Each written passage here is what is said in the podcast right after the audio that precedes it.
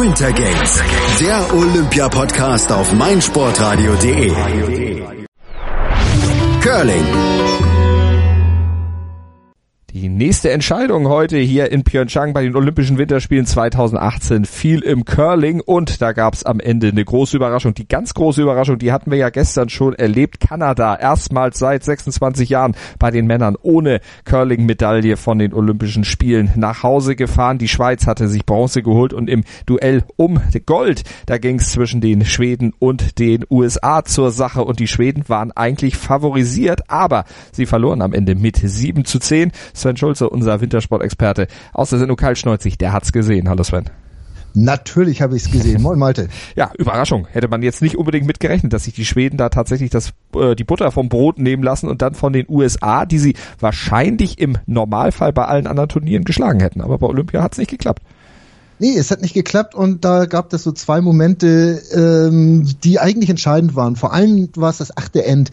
Ähm, da waren die Schweden schon so ein bisschen unter Druck und, und mussten riskieren und haben es dann nicht ganz geschafft. Äh, also die USA waren Schott äh, und die Schweden mussten dann riskieren, mussten ihre Steine verstecken und das haben sie nicht ganz geschafft. Und dann hat ähm, der Skip der USA, John Schuster, hat dann einen großartigen Double Takeout gespielt und äh, da ging es dann äh, dahin für die Schweden, weil die Amis konnten dann fünf Steine schreiben und da war es eigentlich schon gegessen.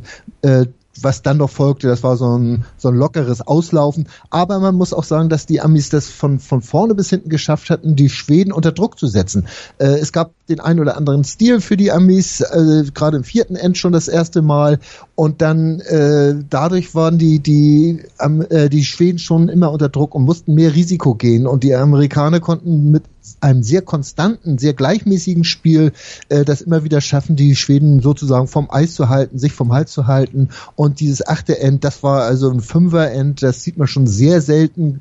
Und äh, dass das den Schweden passiert ist, also der äh, Skip Niklas Edin, der war dann schon ganz schön geknickt, als äh, man das sah, dass äh, wie dieser Stein dann gelaufen ist.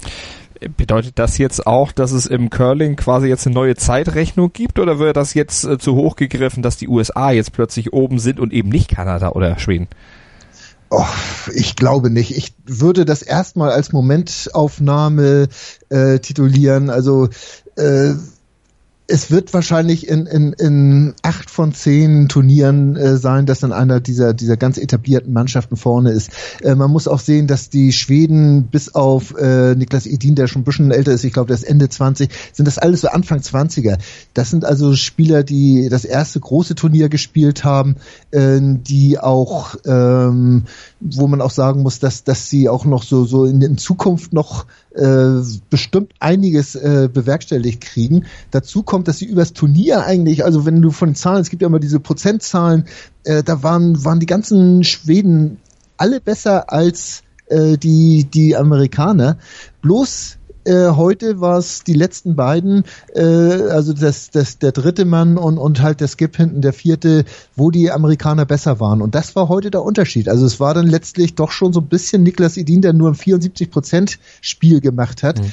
äh, was für ihn eigentlich zu wenig ist. Wenn man es vergleicht über das Turnier im äh, Durchschnitt hat er 85 Prozent, äh, während John Schuster 76 Prozent geworfen hat und übers Turnier 79. Also er war fast an seiner Durchschnittsleistung dran.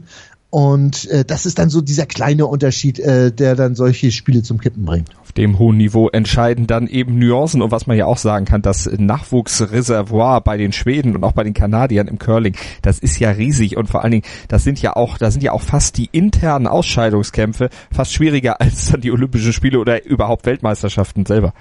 Ja, äh, das ist so wie wie die Amis das bei den äh, Leichtathleten haben mit den Tryouts. Äh, das das ist schon äh, absoluter Wahnsinn und äh, die haben so ein großes Reservoir an, an Spitzencurlern, äh, dass man da auch immer als Außenseiter-Nation irgendwie so eine goldene Generation mal braucht, um da mal ranzuriechen. Man sieht es ja bei den Deutschen, die gar nicht äh, ver, äh, vertreten waren jetzt bei den Männern, wo, wo man einfach äh, momentan vielleicht wieder so eine Übergangsgeneration hat, wo sich wieder was bilden muss, wo man sich dann halt erstmal wieder qualifizieren muss. Und deswegen war ja auch gestern dieser, dieser Erfolg der Schweizer über die Kanadier, äh, das war schon äh, absolut Hammer. Da war nicht mit zu rechnen und äh, da muss man schon sagen, auch wenn die Schweizer eigentlich von Haus aus schon ein bisschen stärker einzuschätzen sind als die Deutschen, äh, wenn alles mal perfekt läuft, dann können auch so solche Nationen wie Deutschland halt auch mal wieder in die Medaillen reinrutschen. Und dann hoffentlich irgendwann auch mal in Sachen Curling, aber bis dahin ist wahrscheinlich noch ein kleinerer Weg. Morgen gibt's da noch das Finale der Damen und da können die Schweden ja zurückschlagen. Die Schweden morgen gegen die Koreanerinnen, aber da wird die Hütte brennen.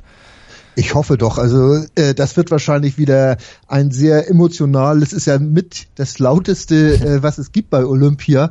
Äh, Gerade wenn dann geschrien wird äh, von von den Wischerinnen und aber auch wenn das Publikum jubelt. Ich bin mal gespannt, was da morgen abgeht. Leider bin ich dann im Flieger irgendwo und werde das nicht sehen können. Aber ich denke mal, mein Sportradio.de könnte mich dabei auf dem Laufenden halten. Ich glaube mal und ich glaube, ich verspreche nicht zu viel, wenn ich sage, das wird auf jeden Fall Thema bei uns sein. Morgen dann bei der letzten Ausgabe von Winter Games hier auf mein Sportradio sportradio.de. Heute ist es die vorletzte und wir sind noch lange nicht am Ende. Wir haben nämlich noch einen ganz langen Ritt gleich vor uns. Die 50 Kilometer im klassischen Stil der Langläufer, die gilt es gleich noch für uns zu absolvieren, aber wir werden keine zwei acht, äh, zwei Stunden und acht Minuten brauchen wie der Sieger, sondern wir machen es ein bisschen kürzer. Versprochen. Gleich hier bei Winter Games auf mein Sportradio.de. Starting Grid live 1. März 20 Uhr. Sei dabei, wenn dich unsere Formel 1 Experten Kevin Scheuren, Ole Waschkau und Christian Nimmervoll zu ihrer ersten Live-Sendung 2018 begrüßen. Schalte ein oder komm direkt in die Sendung und diskutiere mit unserem Formel 1 Team. Adde Kevin bei Skype über kevin.scheuren oder rufe an unter 0228 8236 9469.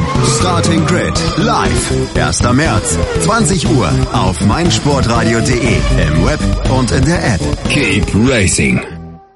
Hören, was andere denken. meinsportradio.de Du kannst das Knockout kriegen. oder das App. Jetzt.